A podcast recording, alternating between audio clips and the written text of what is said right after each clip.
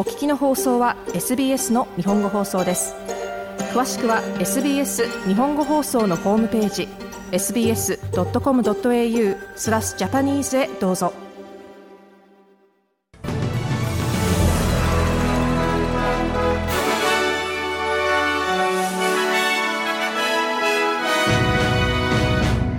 2月22日の SBS 日本語放送ニュースです。山火事や嵐、嵐による大規模停電に見舞われたばかりのビクトリア州で今日、新たに危険な天候リスク天候リスクが高まっています。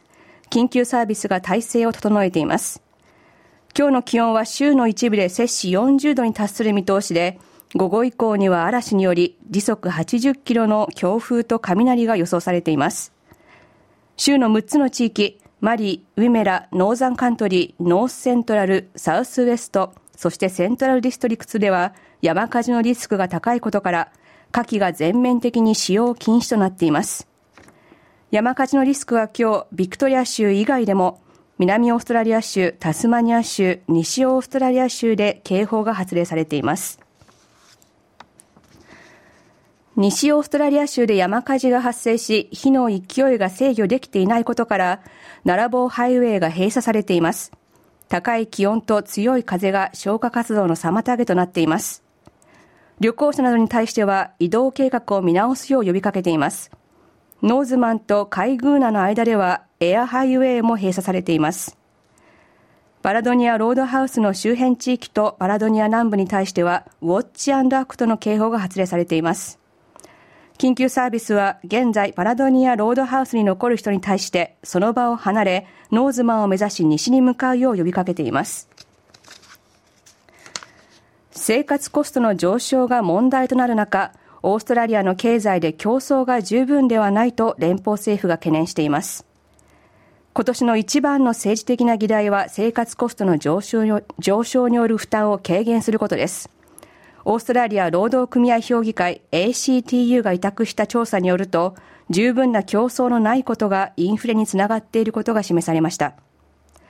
政府はこれまでに食品・日用品業界についての調査を委託しており、さらに消費者団体チョイスに対して食品や日用品の小売価格を比較する四半期調査を委託しています。アンドリュー・リー競争事前事業増床補佐は ABC に対して、オーストラリアの食品日用品業界は他の国と比べて市場の集中が進んでいると述べました。オ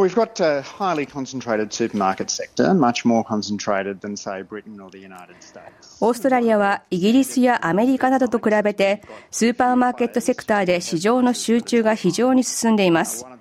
経済の基本的なルールの一つに競争相手が少なすぎれば価格がつり上がるというものがあります。これまで問題だったのは納入業者への締め付けで、これを正すために業者が受け取る価格について行動規範が策定されました。そして今や消費者が受ける影響についても注意を払う必要が高まっています。李競争事前事業増床補佐でした。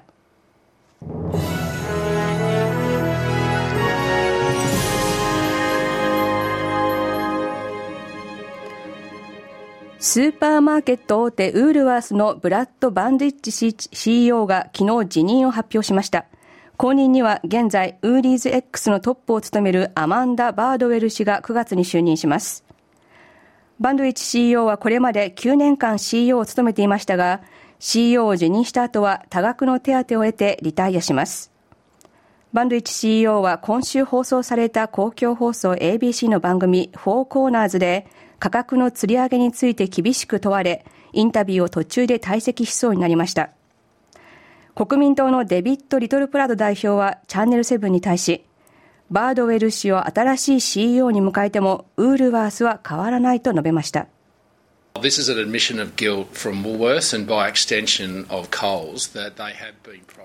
これは価格吊り上げの罪をウールワース、ひいてはコールズが認めたことに他なりません。価格吊り上げは組織の方針でした。誰か責任をかぶる人を決め、2000万オーストラリアドル以上の退職金を支払い、これまで通りの経営をしていくために幹部の中から後継者を決める。ここには何もありません。これまで通りの経営をすべきではありません。議員として私たちは行動を起こし、何かしらの措置を講じることが重要です。リトルプラード代表でした。カンタス航空が発表した中間決算は航空運賃の値下がりを受けておよそ13%の減益となりました。しかし利益はアナリストらが予想していた11億6000万オーストラリアドルを上回っています。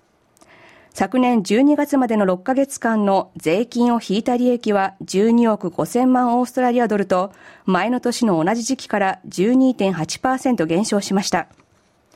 売上高は111億オーストラリアドルと12.3%増加しました。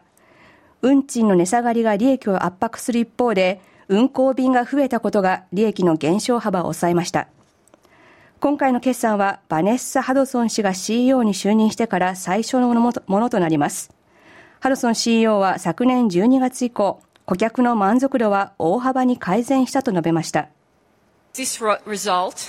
is not only a good profit outcome,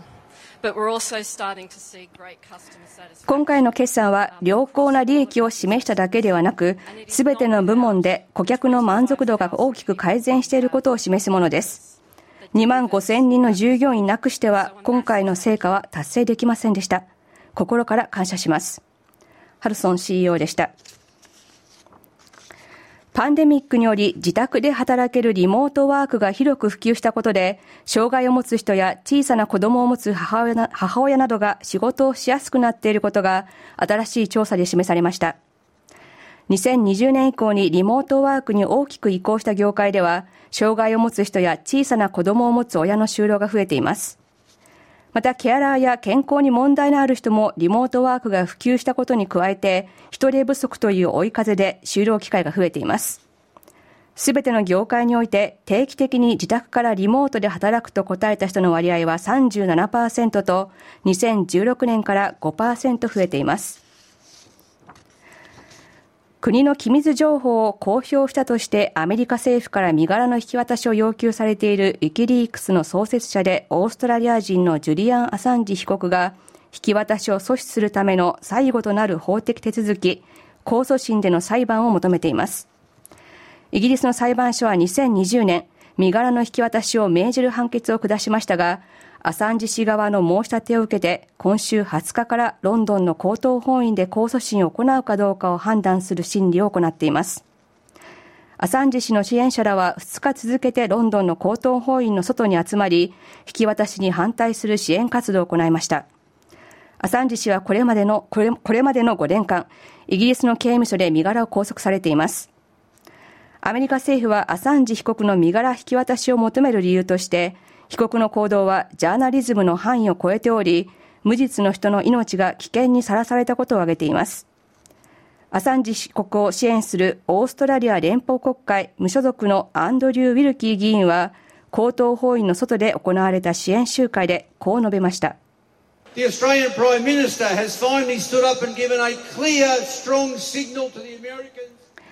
オーストラリアの首相がついに立ち上がり、アメリカ国民にもう十分だというシグナルを送りました。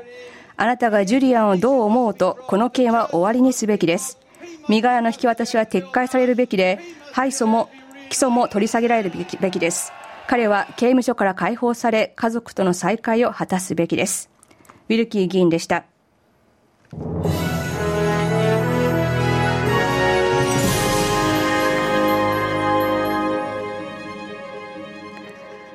続いてスポーツ、ホッケーです。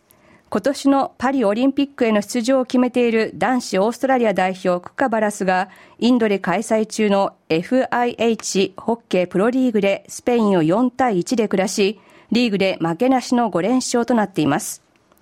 クカバラスは現在5試合から最大15ポイントを獲得し、リーグ2位につけています。続いてファイナンスです。 exchange rate お昼の時点での数字です。オーストラリアドル1ドルは日本円で98円59銭、US ドルで65.55セント、ユーロで60.57セント、イギリスポンドで51.86ペンス、また US ドル1ドルは日本円で150円40銭で取引されています。お天気です。お昼の時点での明日23日金曜日のお天気です。パースはほぼ晴れで最高気温は39度。アデレードは曇りで最高気温は23度。メルボルンは1、2度雨が降りそうです。最高気温は21度。ホバートは時々曇りで最高気温は21度。キャンベラは1、2度雨が降りそうです。嵐になるかもしれません。最高気温は31度。シドニーも雨になりそうです。嵐になるかもしれません。最高気温は35度。そしてブリスベンは晴れで最高気温は34度。ダーウィンは1、2度雨が降りそうです。嵐になるかもしれません。最高気温は33度の見通しです。お知らせの後は音楽、そしてカレンターフェアーズに続きます。